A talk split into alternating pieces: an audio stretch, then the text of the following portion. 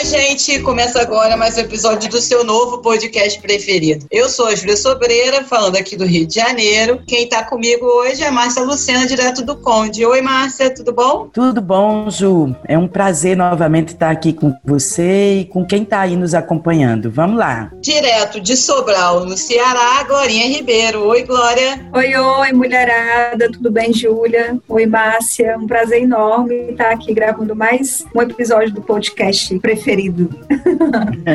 Vamos nessa. Hoje nós estamos desfalcadas, né? Tá faltando uma integrante do nosso time, que é Viva Satiro. Ah, mas estamos tristes, mas semana que vem ela tá de volta e a gente retorna à programação normal. Tá faltando pétala na Benedita, né? Tá faltando pétala. Tá faltando o nosso lado técnico, né? Hoje vai ficar faltando aquela fala. Ouvindo vocês falarem, eu tô pensando aqui, tem essa. Bora lá, gente.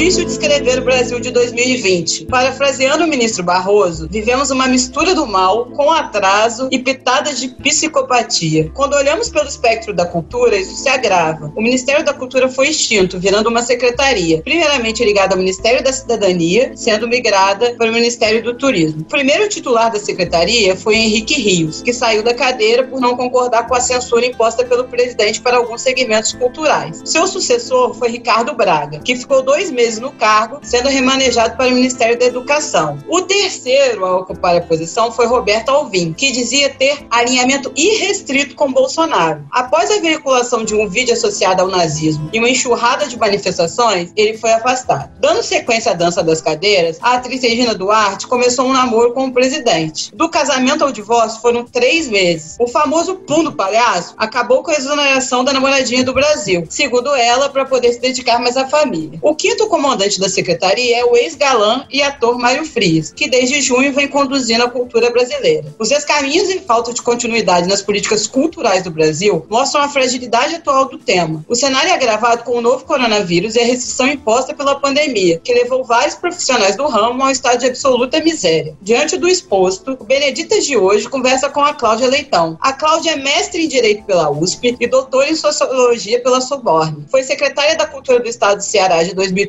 2003 a 2006 e secretária de Economia Criativa do MINC de 2011 a 2013. É professora do mestrado profissional em Gestão de Negócios Turísticos da Universidade Estadual do Ceará, presidente da Câmara Setorial de Economia Criativa na Agência de Desenvolvimento do Estado do Ceará, diretora do Observatório de Fortaleza, governança municipal do Instituto de Planejamento de Fortaleza, consultora em políticas públicas para cultura e economia criativa e consultora ad hoc da Unesco para implantação dos indicadores de cultura da Agenda 2030 para o desenvolvimento sustentável. UFA. Acho que é isso, né, Cláudia? Eu sou mais... Eu já estava ficando nervosa com essa sua leitura. Meu Deus, onde é que isso vai parar? Pelo amor de Deus.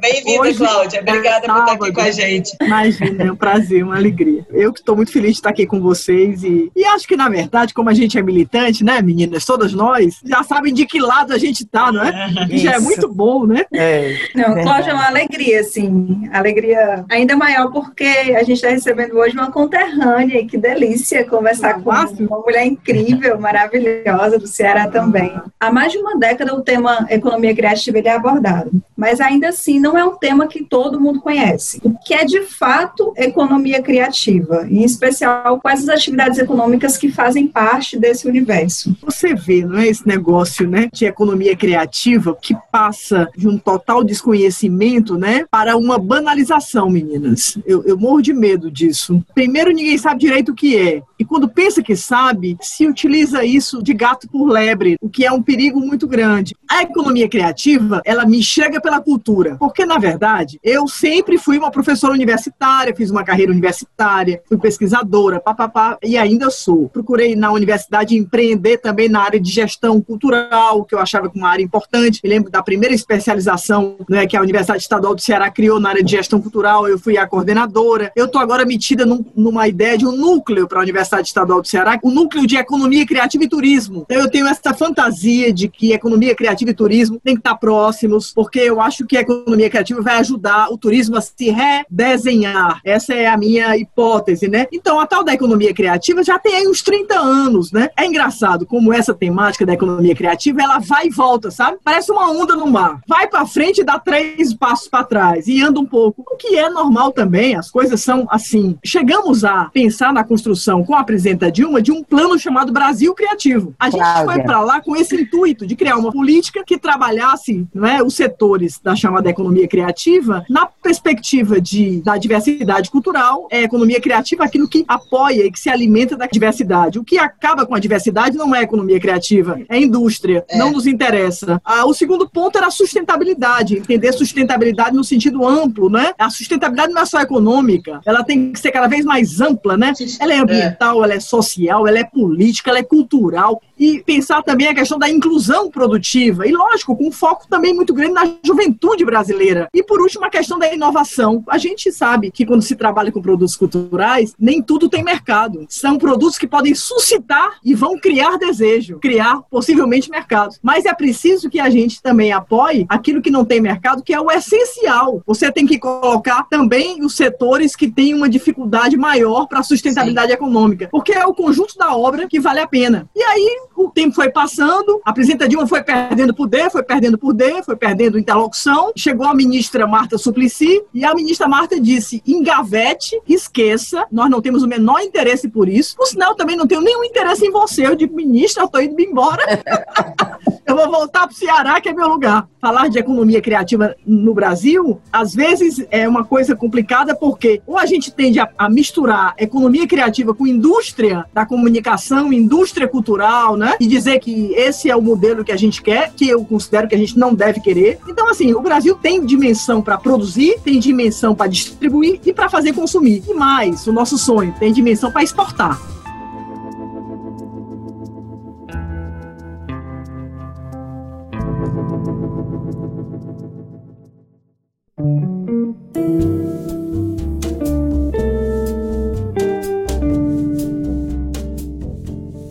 Brasil de hoje, que você deu essa, esse seu olhar, que eu concordo com ele, né? Que o Brasil de hoje, quando nós estávamos botando a cabecinha do lado de fora, né? Essa cabeça foi cortada, né? Então, no Brasil de hoje, você acha que os pequenos municípios têm a condição, a possibilidade de retomar essa lógica da economia criativa? Eu pergunto isso porque aqui no Conde, a nossa experiência, né? Nós estamos fazendo é, o inventário cultural, tem sido um trabalho muito interessante e a partir do inventário cultural a gente já tem visto que tem surtido interligações entre essas pessoas, né, que diziam assim: "Ah, eu não sabia que tinha isso aqui, eu não sabia que também tinha gente que fazia isso que nem eu". Então as pessoas estão se reconhecendo, estão se juntando, a gente percebe que existe uma possibilidade de pequenos arranjos assim de você fortalecer pequenas situações. Então não seria essa uma escapatória, vamos dizer assim, para a gente retomar uma história dentro do Brasil?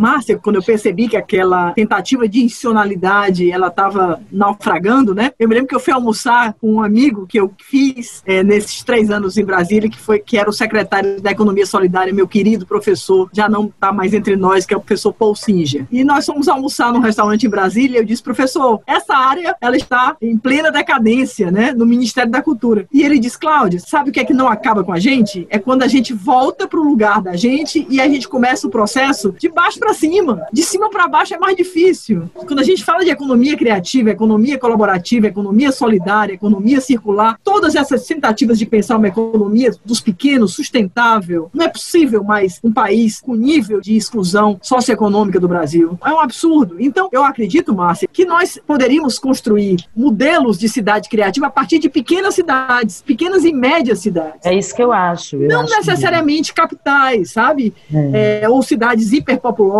que são cidades dificílimas, são cidades que já têm problemas tão grandiosos que não é fácil você dizer que uma cidade desse tamanho pode se tornar uma cidade criativa se você partir daqueles princípios que eu falei: diversidade cultural, inclusão produtiva e social, sustentabilidade e inovação. Se eu não atinjo isso com a minha política pública municipal, eu não posso dizer que eu sou uma cidade criativa. Ou então eu estou usando a expressão cidade criativa como um marketing. E que muitos que é governos é acabam comum. se utilizando dessa expressão. É. Então, assim, a gente estava construindo um primeiro concurso para a gente começar a trabalhar cidades criativas brasileiras. É lógico que eu fui embora antes e não aconteceu. Muitas das coisas que a gente estava fazendo ficaram, algumas pela metade, outras. Né? Agora já não ficou, foi mais nada. Nem o site foi salvo do Ministério. Nem Ministério tem, né? Mas o pior é o apagamento da memória do que foi feito. Isso é uma coisa é. tão grave, porque há uma história. Esse Ministério tem história. E essa história foi apagada no site. Quer dizer, é uma coisa dramática. Que é muito comum na gestão, na gestão é. pública, é. né? Quando muda uma gestão comum, ninguém resgata a memória do que foi feito, Sim. aí parece que a gente está sempre partindo do zero. Sempre do zero. Quando então, a gente está então, falando de uma pauta como a economia criativa, que é transversal, né? Que ela pode estar em diferentes... Que, tem a, que ela passa pelo desenvolvimento econômico, pela Isso. educação, pelo trabalho e emprego, pela ciência e tecnologia, pelo turismo, pelo esporte.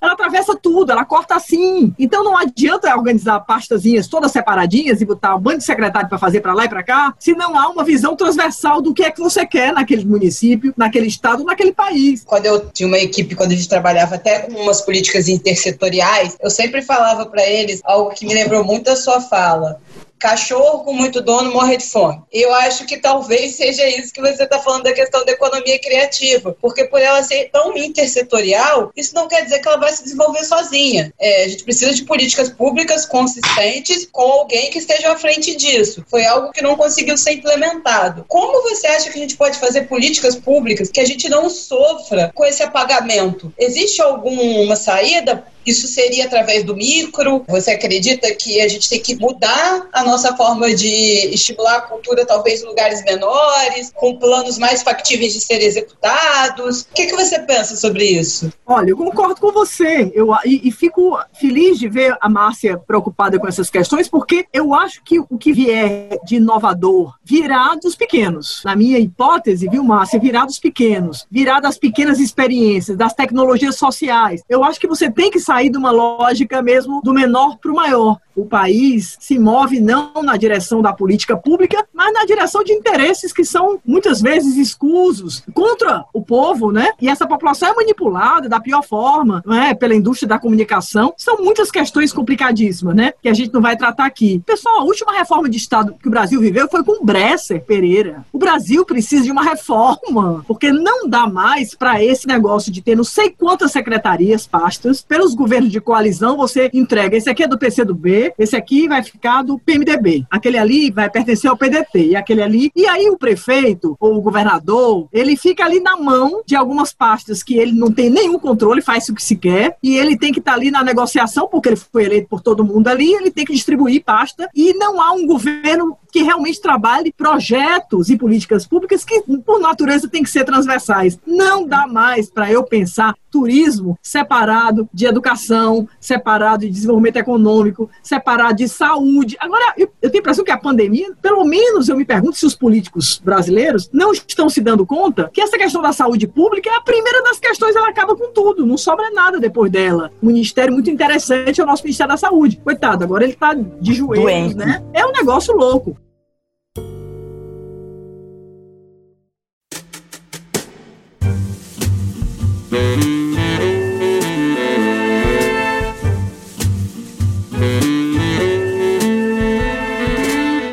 Tenho uma personalidade muito misturada. Eu só consigo ver as coisas atreladas umas às outras. Na pandemia agora, a gente pensou justamente nisso. Em vez de focar só na, na história da saúde, de um lado a saúde, do outro lado a economia. Como se essas coisas necessariamente tivessem que estar divididas assim nessa ruptura. Né? Então a gente começou a ver formas de caminhar junto a saúde com a economia. E nós implantamos várias técnicas tecnologias no mesmo momento que deram vazões a diferentes expressões da população. E o que eu percebi é que, por exemplo, tem um projeto chamado Seja, Pense e Compre no Conde, né, que a gente fez uma plataforma que juntou todos os comerciantes com os mototaxistas e disponibilizamos esses serviços para a população não sair de casa. Aqui que não tinha delivery, passou a ter. E gente abriu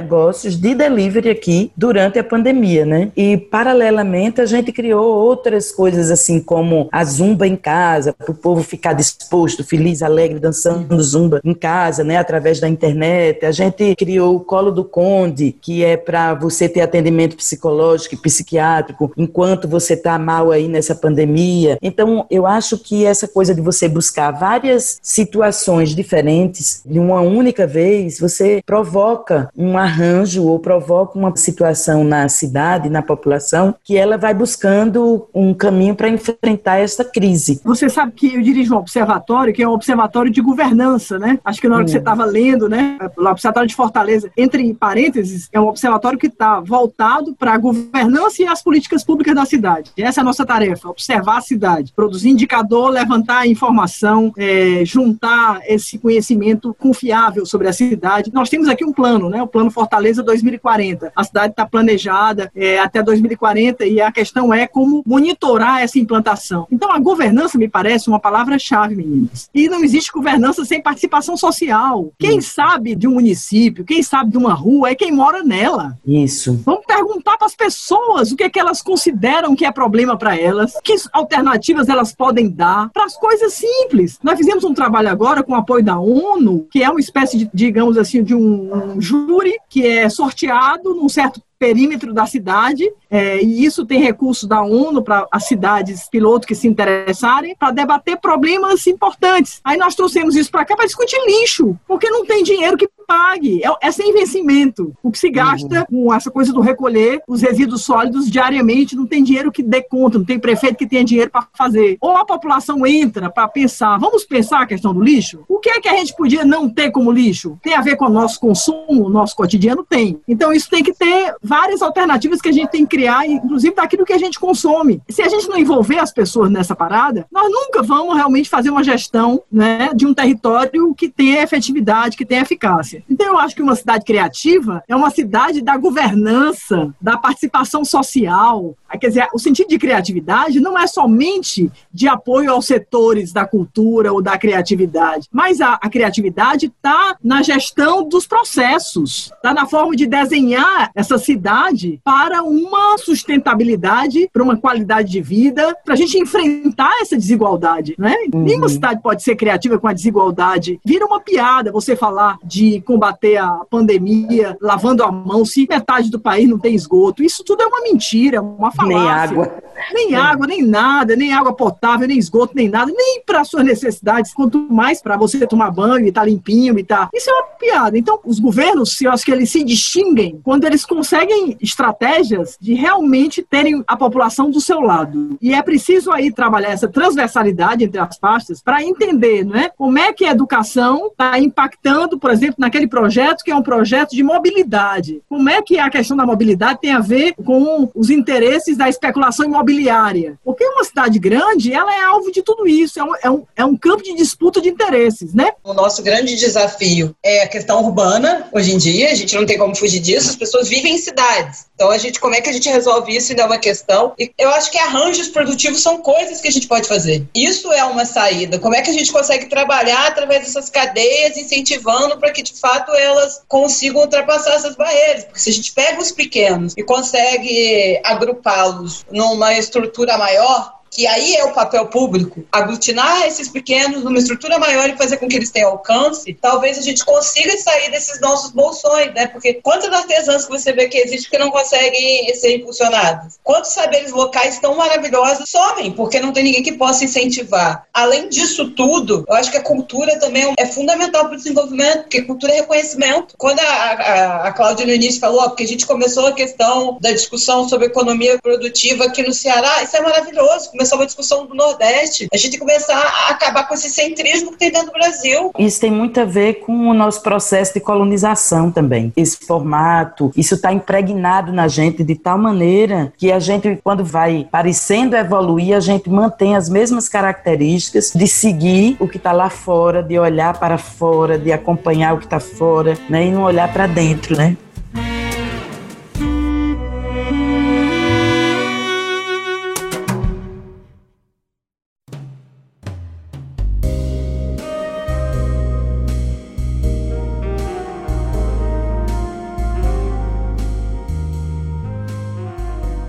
Gente, esse foi mais um episódio do Beneditas. Dúvidas, mensagens, escrevam pra gente. O nosso e-mail é beneditaspodcast.gmail.com. O nosso Instagram é bené.ditas. Um beijo pra Vívia. Vívia, fez muita falta hoje. A gente tá esperando que semana que vem. Seu lugarzinho tá aqui guardado. E, Cláudia, você quer dividir com a gente as suas redes sociais, os seus projetos? Se quiser ter mais informações sobre programas, documentos, biblioteca virtual, podcast, algumas aulas, vá lá no Tempo de Hermes, www.tempodehermes.com. É uma plataforma eletrônica de turismo e economia criativa que quer ajudar as pessoas que trabalham nos setores da economia criativa, quem é gestor, quem é da área pública, privada, quem é pesquisador, professor, aluno, estudante interessado nos temas que envolvem economia criativa e turismo. Tempo de Hermes, vá lá. Eu acho que tem um bocado de coisa que pode ajudar você a começar a se orientar nesse tema.